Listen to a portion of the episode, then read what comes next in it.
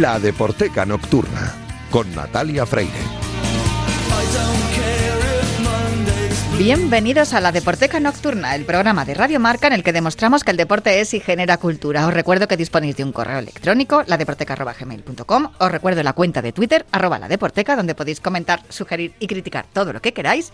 Y también os recuerdo que si queréis volver a escuchar este programa podéis hacerlo a través de cualquiera de las plataformas que ofrecen los podcasts de Radio Marca. A los mandos técnicos, redoble de tambores, está Julián Pereira haciendo que todo suene a la perfección. Que me gusta trabajar contigo, Juli, que me encanta, ¿eh? Esta noche vamos a continuar con la serie de programas correspondientes a la programación especial de verano, en la que estamos compartiendo algunos de los mejores momentos de la temporada. Hoy se han cumplido 35 años de un concierto memorable en el Santiago Bernabéu y de este concierto hablamos allá por el mes de abril con Julio Ruiz en himno titular.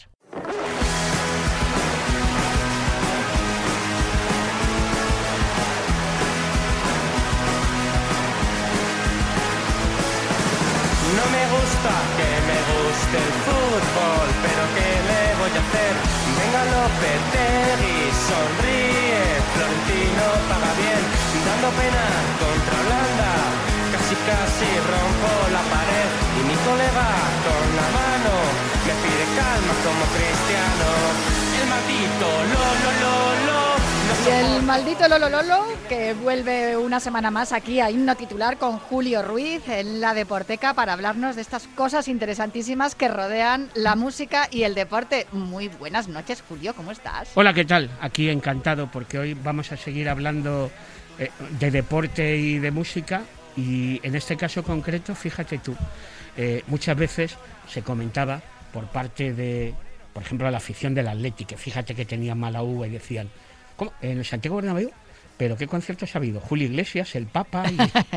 eh, Frank Sinatra, por ejemplo. Bueno, a Frank Sinatra, ojo, nos quitamos el Sí, sí, hay que ponerse de pie y saludar. Pero este aquí que sí que en un momento determinado de la historia de la música, yo todavía me estoy viendo, eh, no sé si en un centímetro cuadrado como las, como las cigüeñas, con una pierna apoyada y con la otra en el aire, porque en aquel concierto debía haber una sobreventa, se coló mucha gente porque era impresionante la cantidad de personal que había en el Santiago Bernabéu, quitando ese penúltimo esa penúltima gira de los Rolling Stones porque el próximo paso será por, por el Metropolitano, justamente, anda que no se conocen bien los Rolling Stones, el Calderón, el mítico estadio del Atleti, pues quitando ese concierto relativamente reciente de los Rolling Stones en, y Bruce Springsteen también me parece que llegó a tocar, no ha sido el Santiago Bernabéu un estadio en donde haya habido muchos conciertos de pop y rock. Por eso estábamos comentando, eh, bueno, con ese Es que también la idiosincrasia del equipo es más de más de ópera. Sí. No sé si también la afición le gusta también, es más solemne y en ese sentido eh, puede pegar más eh, un concierto menos eh, rockero, digamos. Y el, sin embargo, el Vicente Calderón siempre ha sido un poquito más rock and roll. Vamos a ver si converti- convertimos también el Metropolitano. Pero lo bueno de todo esto es que la relación que tiene, que tiene esta sección en el día de hoy es cómo grandes eh, mm, templos del fútbol se convierten en gigantescas salas de concierto y ese fue el caso aquel 15 de julio de 1987. Estoy contigo en eso de que se coló mucha gente porque yo misma me acerqué por allí, era una jovencita Sí. y me- evidentemente me había quedado Yo sin tampoco entrada. era en era una 87. jovencita, me acerqué por allí a- solamente para ver el, el ambiente, porque evidentemente no tenía entradas. Yo creo que no, vamos, ni siquiera me llegaría el dinero ni para soñar con tener una entrada. Pero sí que es verdad que aquellos grupos que se reunieron aquel día en el Santiago Bernabéu. eh, Creo que nunca he pasado tanto tiempo en día que- que no hubiera partido por aquella zona en toda mi vida, pero recuerdo que, que fue todo un acontecimiento. Estaba Madrid volcado con, con aquel concierto de U2 y además creo que eh, las expectativas fueron mm, sobradamente superadas, porque aquel se dice que es uno de los conciertos más importantes que ha habido en la historia de la ciudad de Madrid Pues y sí. fue allí, en el Santiago Bernabéu, Aparte de, aparte de que porque eh, no era un concierto que como mucho en un concierto hay artista titular y alguien que- Telonero, hay sí. alguien que ejerce el telonero, pero es que hasta cuatro grupos se subieron al escenario por orden de menor a mayor de nombradía en aquella época y claro, hubo música desde el principio de la tarde hasta por la noche. Evidentemente el nombre gordo era U2, que en esos momentos estaban escalando a lo más alto. Y tanto que escalando, porque Esca- Bono escaló por una de las torres con la bandera blanca. Efectivamente, yo estaba en el otro fondo, no sé, porque yo creo que entrabas por una puerta determinada y te colocabas donde, donde pudieses. Eh, yo, yo ya te cuento que creo recordar que estaba la cosa tan a tope que no sé, yo creo que estaba medio Julio Ruiz solo porque el otro estaba haciendo equilibrios. Bueno, pues en el fondo contrario en el que yo estaba, que me parece que debió ser el fondo sur, estoy intentando, ahí es donde en el escenario subió hasta lo más alto eh, Bono y colocó la bandera blanca, o sea, emblema que ha acompañado durante tanto tiempo. Yo creo que era casual, ¿no? La historia de que bandera blanca y que estuvieran tocando en el escenario de un equipo, perdón, en el escenario del estadio de, un equipo que va de blanco. Yo creo que eso era meramente, yo creo que eso fue meramente coincidencia. Pero Muy bueno, mágica en cualquier caso. sí, sí, sí, claro. Por mucho que el Real Madrid no sea el equipo, nuestro equipo, tenemos que Sí, sí, coincidir sí. en que eh, aquel concierto fue espectacular. Y el grupo, uno, otro de los grupos que acompañaba a U2 era Pretenders, pero también estaban V40 y Big Audio Dynamite, Sí. que para mí es uno de los grupos más infravalorados de la historia porque son Sí. impresionantes. Y como tú bien dices, pues en aquella jornada, yo creo que fue un viernes, que cayó en viernes, eh, no lo recuerdo bien, ¿eh? pero no sé por qué me suena que era viernes, porque si yo estaba por ahí es que al día siguiente no tendría cole. Sí. Y, y creo que fue algo impresionante porque la gente salía diciendo no sé cuál grupo me ha gustado más. Evidentemente U2 era Claro. la cabeza de cartel y todo el mundo iba por ellos. Pero ojo con los otros grupos que también tocaron. Sí, Además tocaron por ese orden que tú has dicho a la inversa. Sí. El grupo de menos nombradía, independientemente de que estamos hablando de un componente de los Clash, Mick Jones, Big Audio Dynamite fueron quienes abrieron. A continuación V40, que bueno, el típico grupo, el típico grupo, un grupo con un montón de hits y exponentes del llamado reggae blanco y Chrissy Hine y sus Pretenders, que mira, fíjate, no creo que haya muchos artistas que conozcan los dos estadios de los dos eh, eh, de los dos clubes de Madrid porque eh, en otro concierto posterior los Pretenders y Chrissy Hine tocaron eh, como teloneros de los Rolling Stones en el campo en el Vicente Calderón Bueno, yo te puedo decir que estuve en el concierto que dieron U2 después eh, con el Zoo Europa. sí Años después, y mm, que además estuvieron los Ramones de teloneros. Los Ya, te- Ramones. ya alguna vez me he hecho la chula con Sí. esto aquí contigo. Que yo cuando acabaron los Ramones dije, ya me puedo ir. Ya me da igual U2. Yo ya he visto lo que tenía que ver y efectivamente durante el concierto de U2 eh, pensé, creo que el, el bueno fue el que me perdí, el del Santiago Bernabéu, porque aunque el Zoo Europa es un disco espectacular y a mí me... ya había me habido parece- un cambio de sonido de Sí, U2 Entonces yo creo que ese, ese sonido primigenio de U2 con, con- con esos discos del principio que eran tan rockeros,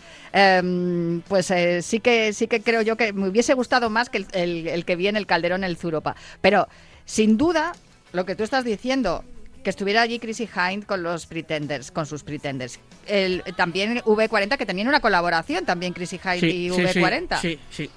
Fíjate tú que eh, si tú preguntas a cualquier fan de U2 que tenga una determinada edad, seguro que va a colocar el foco en esa primera parte de la carrera del grupo y sobre todo el Joshua Tree, el quinto álbum del que hemos escuchado el the Street Have No Name, una de las canciones de ese trabajo. Por aquel, por aquella época, si U2 se andaban por el quinto disco, los Pretenders se andaban por el cuarto. Era Get Close, el disco del momento de los Pretenders, y esta canción pues, fue uno de los hits, el My Baby. My Baby.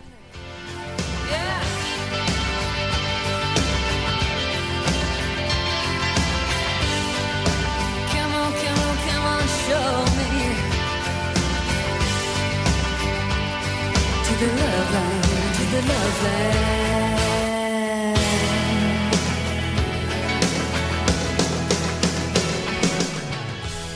15 de julio de 1987 se van a cumplir prontito 35, 35 años, años. 35 Madre años mía, cómo pasa el tiempo. Pues sí. Todos los oyentes de Radio Marca ahora mismo y de la Deporteca se estarán haciendo una idea la cantidad de años que tenemos, más años que un bosque tenemos tú y yo aquí.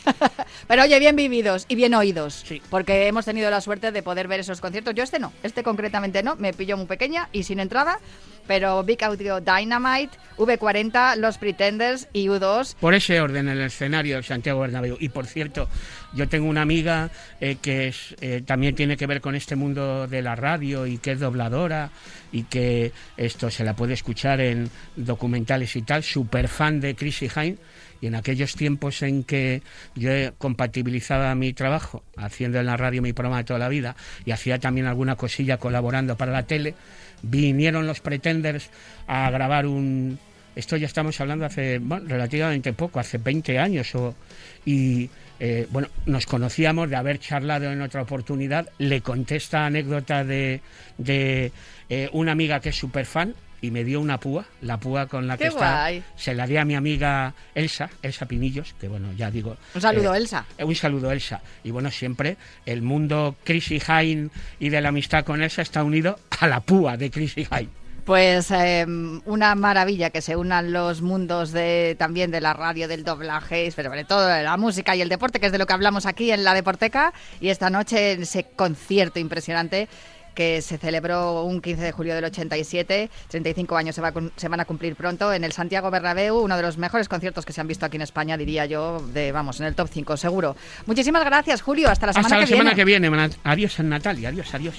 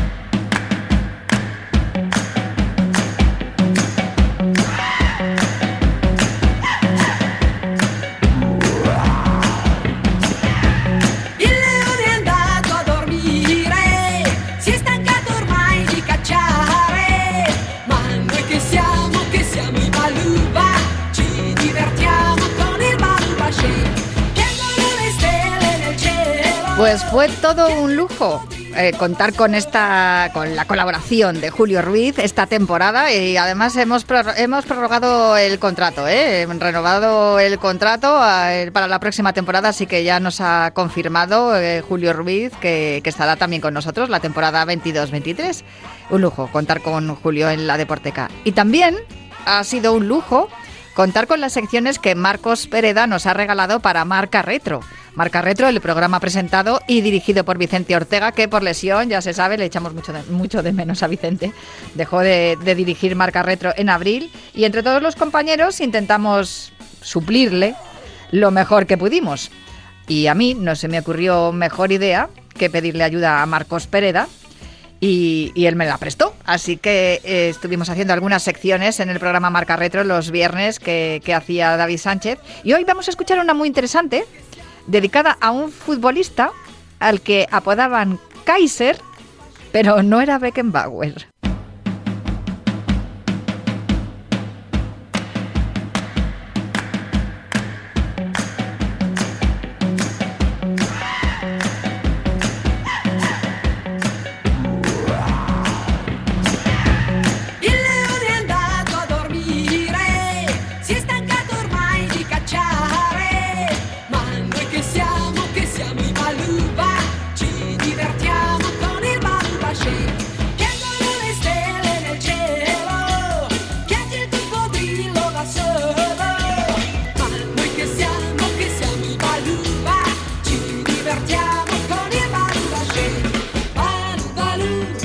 Dan unas ganas de coger una lambreta y darme un paseo por Roma.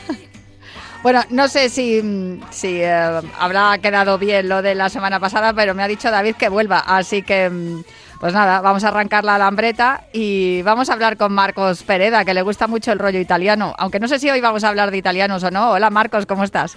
Hola, muy buenas, ¿qué tal? Marcos Pereda, escritor, historiador. ¿Cuántos libros tienes ya publicados, Marcos, a todo esto? Mm, ¿Con mi nombre? Hombre, claro. los otros no, los otros no me sirven porque Nosotros no, los no, otros no. es secreto, que ahora está esto, del servicio secreto está muy de moda. no vamos a destapar así cosas cosas escandalosas, ¿no? Pues No, no, no. no, lo sé, si te digo la verdad, seis, seis o siete. Seis o Sale siete. ahora- sí, sale ahora una cosa muy muy interesante sobre sobre el ciclismo más allá del telón de acero, que está como están los rusos muy de moda, pues hemos dicho que que está que, que era interesante sacar sacar ahora algo de eso. Tú, tú es que siempre vas, estás siempre sobre el- el- la cresta de la ola, vamos. Eh, Sí, sí. Vas en bici Sí. normalmente, pero pareces surfista. Sí, sí, además es que como esto se, se vende de forma así por, por cientos de miles de ejemplares, pues eso es a lo que vamos. Si hacéis las tiradas que hacéis vosotros, eh, no sé con qué editorial lo publicas, pero vamos, un saludo Eh. a Eneco de Libros de Ruta, que Eh. con él has publicado los últimos libros, pero las tiradas que vas a hacer, la tirada que vas a hacer de esta del ciclismo del telón de acero, ¿de cuánto va a ser más o menos?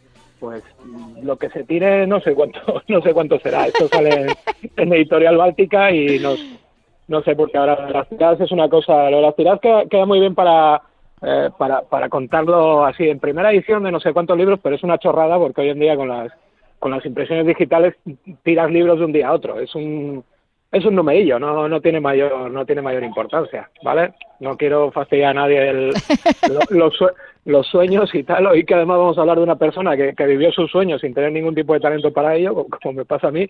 Entonces, eh, pero bueno, lo de las tiradas es algo es algo muy simbólico. Bueno, ya lo has presentado. Vamos a hablar de un futbolista que vivió su sueño, aunque no tenía ningún talento para ello, pero déjame que recuerde que uno de los libros que más me ha gustado, que a mí me, me han gustado mucho tus libros. Tengo que decir que además yo, que no soy aficionada al ciclismo, al ciclismo, me los he bebido prácticamente porque tienes una forma de contar las cosas muy divertida y a mí, pues, Claro. lo- ya después de los tiempos que estamos viviendo, lo que uno necesita es sonreír, ¿no? Y yo por lo menos he sonreído mucho con tus libros y también he pasado un poco de canguis con los cuentos del bar de la medianoche, que estos no tienen Ah. nada que ver con deporte y me ha gustado mucho también esa faceta tuya para hablar de cosas así que dan un poco de miedito. En fin, miedo, mm, no sé si daba o no eh, el futbolista del que nos vas a hablar hoy, pero Mm. desde luego original y listo sí que fue. Sí, sí, este este también también se bebía las cosas, no los libros precisamente, y, vivía, vivía su sueño y vivía con sueño. Este es, es un señor que se llamaba Carlos Enrique Raposo, pero le llamaban Kaiser, de, de todo, de todo lo bueno que era, y es un tío que estuvo, que fue 16 años seguidos profesional del mundo del fútbol, y aproximadamente, tendría que ser una leyenda, ¿no? Con, con miles de partidos y tal, este tío jugó entre 10 y 15, ¿no? No se sabe, no se sabe muy bien. Y este tenía, tenía un mérito y un, un talento extraordinario porque juega al fútbol, juega, juega bien mucha gente, y la mitad no sabe ni leer. Este era, este era lo contrario. Este tenía un talento extraordinario para, para la historia y para, para, para el golfeo. Era muy simpático y entonces le llevaban a los equipos para que hiciera, para que hiciera piña. Lo que pasa es que él, eh, aparte decía que era futbolista. Bueno, eh, hay un- incluso un documental que se estrenó en Sí. 2018 que se llama The Greatest Footballer Never to Play Football. El, Claro, sí, como yo. eh, sí. que bueno, la traducción es el futbolista más grande que nunca jugó al fútbol y en la descripción del documental dicen que Ricardo Rocha, que fue jugador del Real Madrid, lo definió como una estrella con un problema, dos puntos, el balón. Sí, sí, más o menos. Ricardo Rocha tenía también, era muy bueno y tenía un problema que era su, su portería, ¿no? Que es el tío, el tío que se metía goles en propia meta así espectacular. Era como Yo Ricardo para el otro lado, que los Sí, goles acuerdo. al otro lado. yo me acuerdo mucho de Ricardo Rocha, porque tenía además un, un bigotón de, de, de central, de central contundente. Pero Los bueno, futbolistas con bigote, eso también yo creo que había hasta una cuenta de Twitter con eso. Los futbolistas con bigote que ya están en extinción, hay poquitos. eh, sí, prácti- prácticamente no hay. Además ahora se llevan, se llevan bigotes de estos de, de, de viceversos, de, de- de mujeres, hombres y viceversa, que no tiene, Ah, que no tienen nada que ver. no te habían- que ver. menos mal que has dicho el título del programa, pues ya me había perdido. Digo que eso soy de Sí, viceverso. es que eso- Lo del multiverso lo he pillado, pero lo de Sí. viceverso no. Es que juego yo a, a varios niveles de comprensión rarísimos, no, no tiene nada que ver. Pero yo, por ejemplo, por ejemplo a Javi Navarro y a, y a Pablo Alfaro yo les hubiera obligado a salir con bigote, porque, porque les definía más eso que cualquier otra cosa de su juego, ¿no? Bien tirado ahí, cierto. Me lo, sa- según lo estabas diciendo, me los estaba imaginando con bigote. Pero no, te- no nos desviemos del tema que, estábamos hablando. ya Ya, nos hemos perdido. Carlos Enrique Raposo era el nombre Claro. del Kaiser. Joder, llamarle Kaiser es, es como si fuera un tipo aguerrido, ¿no? Y con Claro. gran eh, circulación del balón ahí aguantando el bloque, bloque medio, bloque bajo, bloque alto. Sí, no, y circulaba, circulaba de puta madre, lo que pasa es que circulaba de noche. el tío, el tío este tenía, esto, esto es una historia que la gente se va a pensar que es mentira, pero no. Eh, de primeras era muy inteligente y era, y era muy golfo. Y luego eh, era muy divertido, entonces a él le, le- le gustaba el fútbol y quería, vi- quería vivir del fútbol, como tanta gente en la noche de Madrid. Y este lo que, lo que O de era- Barcelona, oye, no nos cuelgues a nosotros ese de San Benito, a los madrileños. No, bueno. la noche de Madrid mola, pero la de Barcelona y la de Sevilla también. Lo que pasa es que da más rédito. La de con Valencia no te cuento, pero sí mola. No tengo, no tengo ni idea porque yo soy un, yo soy una persona de pueblo, entonces yo me levanto con las gallinas, no tengo, no tengo yo, no tengo yo conocimientos nocturnos. Entonces este señor lo que hacía era, eh, era muy majete, se hacía, se hacía colega a los futbolistas y los futbolistas que siempre necesitan a alguien cerca para que les saque de fiesta y tal, pues, pues ayudaba a que, a que fichase por los equipos. Y luego a partir, a partir de ese momento este tío juega en los equipos más importantes, más importantes de Brasil, pero es que además juega en, en otros equipos, en, en- juega en Ajaccio, en, en Francia, juega en Arabia Saudí, juega, juega en Estados Unidos, porque él lo que, lo que empezó siendo una especie de, una especie de broma, él no jugaba nunca, eh, no jugaba nunca. En el momento que, que había alguna posibilidad de que le convocasen, pues claro, el, tío no sabía jugar. Le veían en el primer entrenamiento y decían, pero nos la han colado. Y la historia de Kaiser a mí me gusta mucho. Luego vamos a contar alguna, alguna anécdotilla, ¿no? Porque fingía tener un, un, un representante, entonces era él mismo poniendo otra voz y ponía, ponía voz con acento alemán o con acento francés, depende de con quién estuviera hablando. Para, para, es como, como una persona que se, que se crea a sí mismo. En serio, luego o sea, se creó varios personajes. El de futbolista, que, que- en el cual era el protagonista él, que además por lo que estoy leyendo, que eh, estuvo jugando o estuvo fichado por el Botafogo Flamengo Fluminense, que no estamos hablando de cualquier tontería. Y luego, No, no. además, se creó un personaje que me imagino que nunca aparecería solo por teléfono, haciendo, Claro. o sea, ¿y por qué no se ganó la vida como actor? Porque, porque renta más ser futbolista. Ya, también es verdad, gana renta más, más ser, y trabaja renta menos. más ser, claro, renta más ser futbolista. Y luego en el, en el mundo del fútbol, si tú no, si tú no sabes hablar bien, no pasa nada, pero en el, en el mundo de los actores está fastidiado. Sí. Entonces, claro, entonces este tío eh, iba por ahí. Y luego ya te digo, a mí, a mí me interesa mucho porque la, la historia de Kaiser, eh, en el primer momento que le veían en, lo- en los clubes, todo el mundo se daba cuenta que, le- que se la habían metido doblada, que no que, que, que les habían que les habían timado. Pero a mí me fascina porque es una juega mucho con el con el sentimiento humano, ¿no? Con, la idea esa de, de nadie, reconoce que le han timado. Le- nadie, reconoce que, el, coche que le vendieron a mitad de precio no tenía motor dentro ni nada. Entonces, Ka- Kaiser jugaba con eso. ningún director deportivo y ningún presidente va a salir en rueda de prensa y va a decir, oiga, el señor, es que hemos fichado a un tío que es jardinero, que ha venido aquí con un rastrillo, que no, que no está haciendo sueldo de futbolista, pero entonces, eh, él era perfectamente consciente de eso, es, saber, es controlar muy bien lo que es, lo que es el, el pues eso, lo- los sentimientos del ser humano, ¿no? Pero, pero, ¿y cómo es posible que, que pudiera aguantar casi dos décadas o más de dos décadas eh, Sí. co- fichando por uno y otro equipo? Bueno. Si no jugaba, ¿qué, qué No hacía? jugaba. O sea, no hubo No ningún... jugaba, se lesionaba.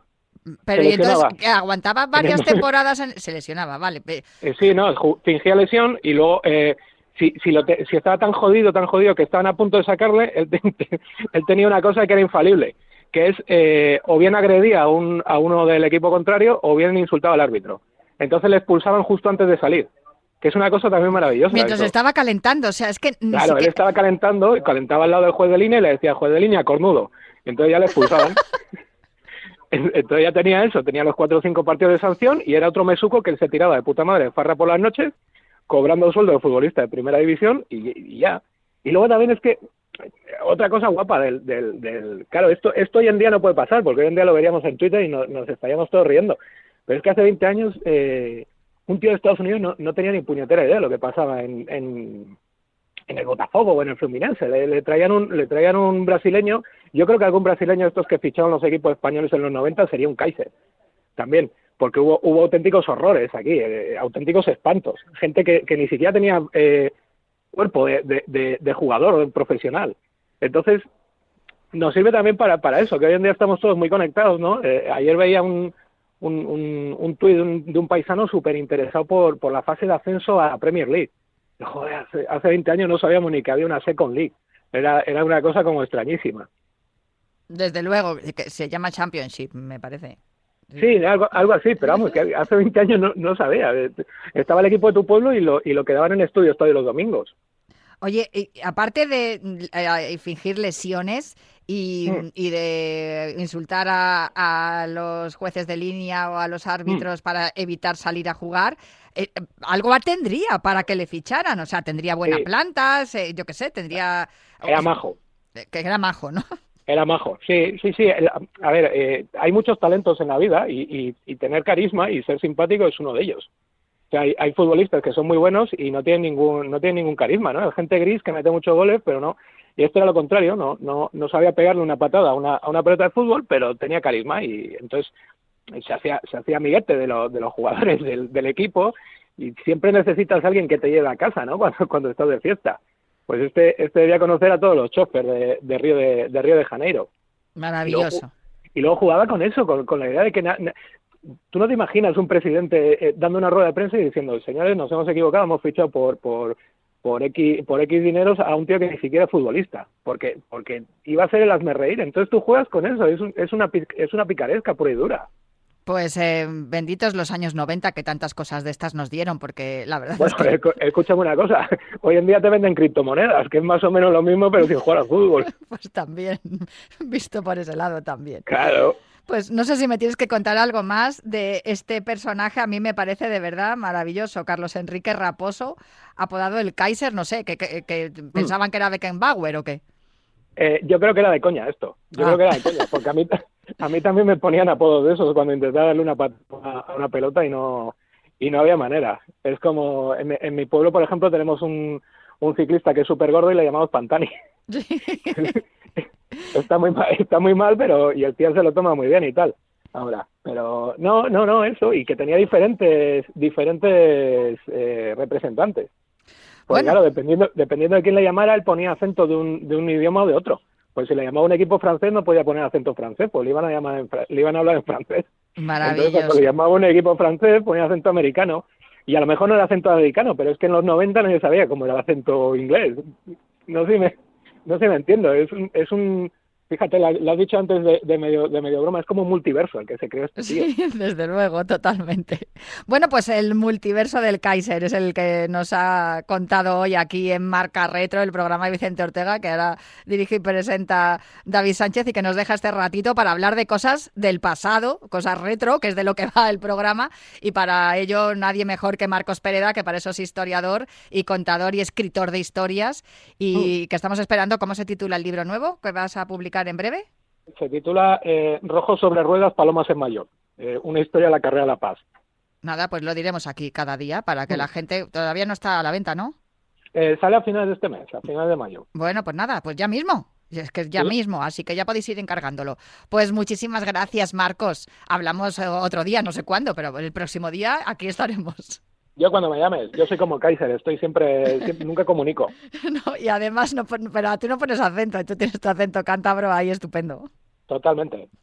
Pues nada, pues viva Cantabria y viva Marcos Pereda. Un abrazo fuerte, Marcos. Venga, un abrazo. Hasta la próxima. How does it feel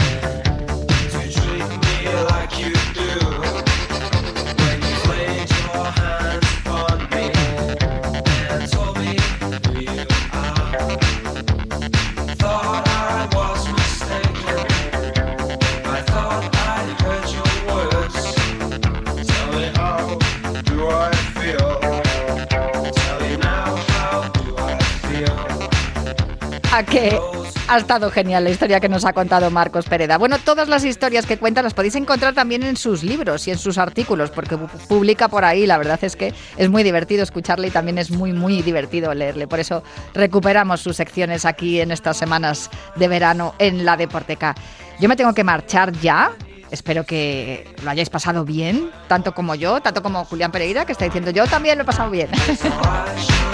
Él ha estado a los mandos técnicos una noche más acompañándome aquí en estas eh, viernes de julio y yo os dejo en la mejor sintonía, la de Radio Marca, pero prometo volver la semana que viene con más música, literatura y cine relacionados con los deportes. Así que hasta la semana que viene.